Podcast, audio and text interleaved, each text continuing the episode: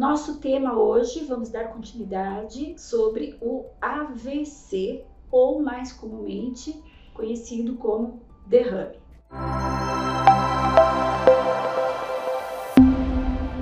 Sou Ida Bujanski, eu sou terapeuta ocupacional aqui da Clínica Regenerate e a gente vai falar sobre o trabalho da terapia ocupacional na reabilitação de pacientes portadores uh, de sequelas de AVC ou, como eu disse antes, mais comumente conhecido como derrame. É importante a gente ter em mente que quando a gente fala em reabilitação para AVC, reabilitação é uma palavra-chave. Nós temos várias sequelas uh, que vão variar conforme a extensão e a área da lesão que o paciente tem em função do derrame do AVC, que pode ser hemorrágico ou isquêmico. Vocês já devem ter visto outros colegas fisioterapeutas também falando sobre esse tema. Então, por isso que é importante e reabilitar é, como eu disse, a palavra-chave. Quando a gente fala do AVC, o que, que uh, vem à mente? Vem aqueles problemas motores, né? Então, é aquilo que a gente vê, uh, às vezes, o paciente com uh, aquela marcha abrindo a perna, ou então com o braço, com o cotovelo dobrado, punho fletido, né? Então é mais um a, a, imagem dos aspectos motores, né, que, que vem à mente quando a gente fala em, em AVC, a paralisia de um lado do corpo, por exemplo. Mas é, não são somente os componentes motores que são afetados, nós também temos os comprometimentos cognitivos, os comprometimentos de linguagem e as afasias de expressão e de comunicação. Portanto, quando a gente pensa na parte motora, na parte cognitiva, na parte de linguagem, é, a gente precisa de uma gama de profissionais para é, atender esse paciente. E essa gama de profissionais é a equipe de reabilitação. Por isso que a reabilitação é uma palavra-chave. A gente vai precisar do fisioterapeuta, do terapeuta ocupacional, o fisiatra, o fonoaudiólogo. Então, é, é uma demanda, é uma gama de profissionais muito é, grande que a gente precisa para atender esse paciente, por conta das várias uh, sequelas que ele pode apresentar. Falando um pouquinho da terapia ocupacional, a terapia ocupacional ela se preocupa com o desempenho ocupacional do paciente nas atividades básicas de vida diária e nas atividades instrumentais de vida diária.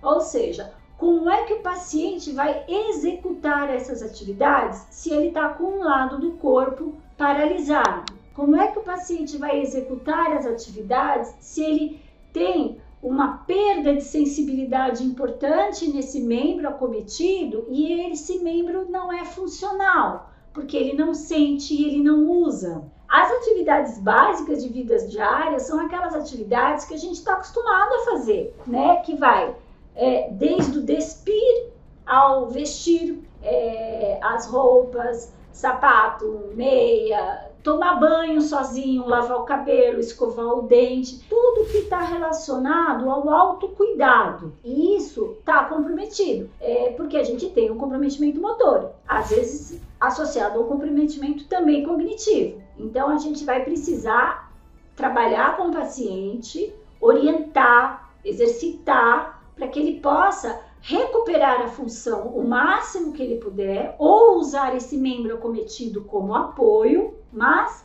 que ele possa executar aquela tarefa, aquela atividade, que ele possa escovar os dentes sozinhos, que ele possa vestir a roupa, que a mulher possa colocar o seu sutiã e abotoar o seu sutiã, pentear o seu cabelo então, a terapia ocupacional vai lançar mão de várias estratégias, de várias adaptações e treinos para deixar o paciente o mais funcional possível, com maior ganho de autonomia. Quando a gente fala no paciente com AVC, a gente não fala só do paciente, nós temos também a família. Então, nós temos outros contextos onde o terapeuta ocupacional vai estar inserido, porque além da gente trabalhar centrado no nosso cliente, que é a prática centrada no cliente, a gente vai trabalhar o contexto familiar e o contexto de trabalho. E tanto contexto familiar quanto de trabalho, eles têm que ser ambientes facilitadores e eles não devem ser é, barreiras no tratamento. Por exemplo, o paciente chega na TO, faz tudinho, põe a roupa, tira, escova dente, faz tudo. Quando, mas aí ele chega em casa, o cuidador fala, poxa, mas em casa ele não faz nada disso. Onde é que está onde é que tá a questão?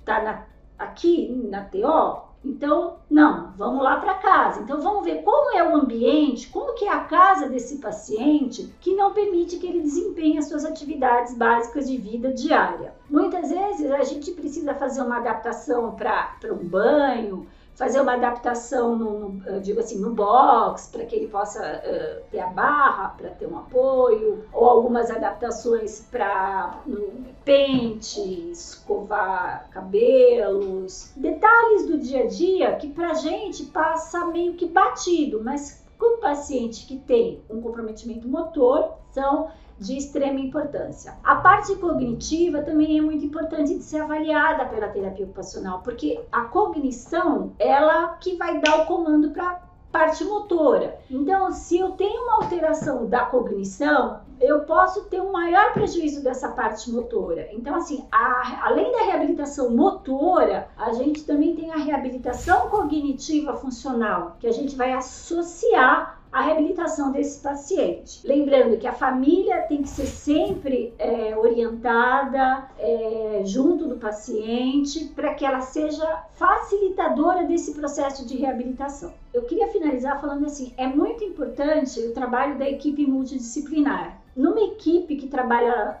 coesa, é, que discute o caso, que conversa sobre o paciente, que é a dinâmica que a gente tem aqui, cada profissional entende o seu momento de ser o protagonista do tratamento, o que é importante. O paciente se sente acolhido, e isso também é muito importante. Então, assim, o trabalho da equipe, o trabalho da terapia ocupacional são uh, essenciais para a reabilitação desse paciente que teve um AVC ou um derrame, como, como a gente costuma falar no, no termo mais popular. Além disso, também existe é, a tecnologia também está a nosso favor, né? Então, por exemplo, o, alguns, alguns recursos como o uso de neuromodulação para poder ser um facilitador e potencializar aquela atividade que o terapeuta ocupacional vai realizar com o paciente, a estimulação magnética transcraniana ou o TDCS, estimulação por corrente contínua, são recursos muito uh, importantes e, va e é, validados de serem usados durante o treino de uma atividade básica de vida diária, que é premissa do terapeuta ocupacional. Além disso, é, a gente tem hoje em dia o treino com o Exobot, que usa da imagética para o ganho de função uh, do membro superior da mão que é um treino muito interessante de se fazer com o paciente que tem aquela garra, né? Então, assim,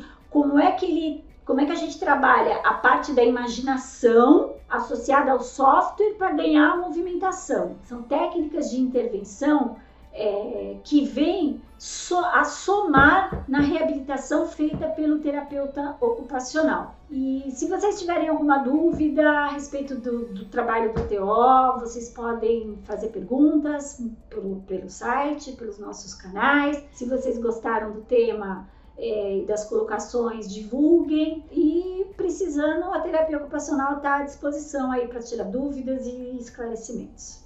Obrigada!